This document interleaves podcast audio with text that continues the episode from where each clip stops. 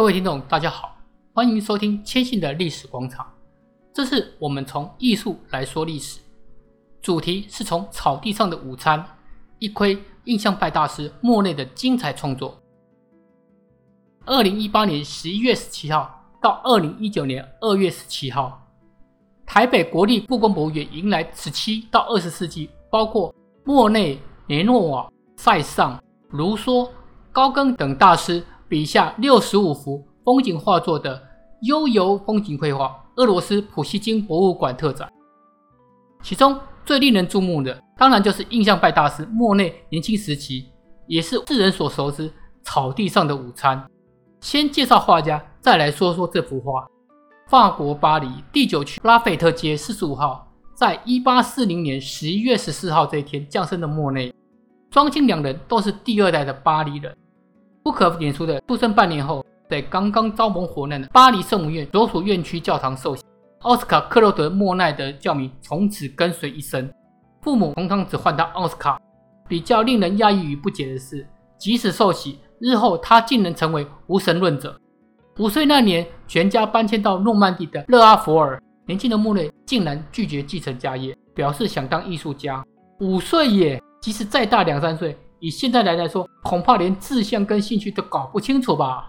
这个想法受到成为歌手的母亲支持，于是，在一八五一年德昌所愿，在当地人家中学艺。至于他的师祖，就是画下史上最放闪拉瓦锡夫妇与马拉之死的雅克·路易·大卫。难怪这个徒孙这么的厉害，比起师祖毫不逊色啊。不过，油画与户外写生技巧却是得自于他人，是谁呢？欧仁不丹这个人，可能绝大部分朋友都没有听过。不过他的老师同样大有来头。最有名的画作真迹，也曾在2008年印象左岸奥赛美术馆三十周年大展时来台展出。最大的重点就是奥赛美术馆开馆以来从来没有外界的《晚岛与十岁》的作者，也是法国最伟大的田园画家米勒。难怪他能够传授风景画的技巧。两人因此结为好友。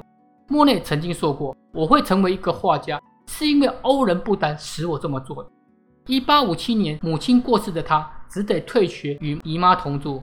千信想：怎么不与父亲同住？难道父子间有什么问题吗？不过因为史料没有记载，我们也无法多猜测什么。当来到罗浮宫，看到许多人带着颜料与工具，就在里面临摹著名艺术家的作品。他则是坐在窗边绘制风景。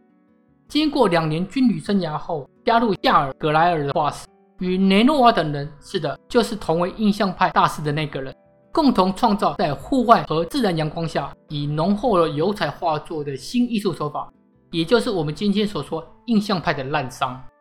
普法战争期间到英国避难的他，钻研透纳等人作品之外，更对色彩研究有所创新。但即使如此，作品却遭到英国皇家艺术学院拒绝入展。一八七一年离开伦敦，前往荷兰游历，并创作二十五幅画作。隔年就以故乡的风光题材创作今天陈列在巴黎马摩丹美术馆的《印象日出》。但是初次的面试却被评论家路易·勒鲁瓦以印象派揶揄离经叛道，印象派的名称由此开始。但是千信在这里想说的是，无论什么时代。只会出一张嘴的保守、目光短浅的评论家永远不缺啊！一八八三年五月，租下连接维尔农与加斯尼大路旁的房子，此地周遭的景观带给莫内很多的灵感。与此同时，靠着经纪商保罗的协助，他的作品逐渐的畅销，家中的经济当然也就逐渐的好转，甚至有能力能够买下房子与周边的建筑。不得不感叹，能够生前过得中等以上生活的艺术家还真的是不多啊。一八九五年，《甘草堆》《白杨树》《国会大厦》《睡莲》等后世著名的画作陆续产出。但是不幸的是，继世过世的他可能伤心过度，莫内出现白内障的初期症状，并在一次大战后的一九二三年两次接受手术，以减轻对于视力的影响。或许就是因为如此，对于紫外线比旁人更加敏感。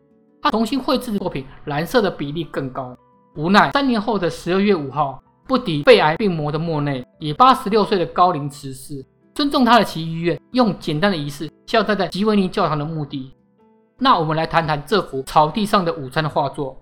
绘制的起因是在一八六三年，也就是二十三岁的时候，比他年纪稍大的马内以《裸女野餐》为主题，绘制引起轩然大波的草地上的午餐。即使如此，在他心中也埋下了一颗种子。两年后，终于提笔画下巨幅的同名画作《草地上的午餐》。不过尺寸过于庞大，遭到损坏。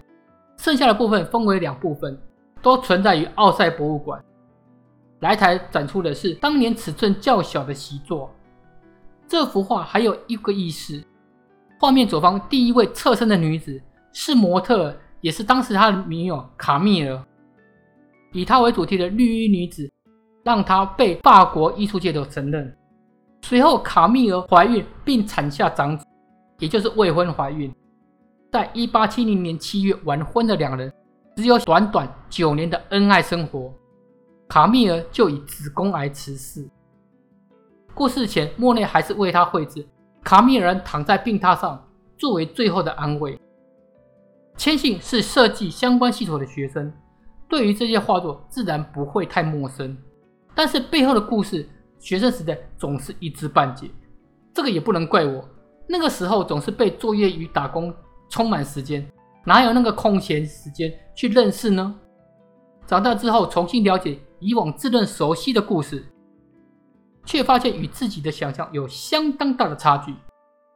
可以想见，重新认识自以为了解的过去，对于自身来说更多一层意义的价值。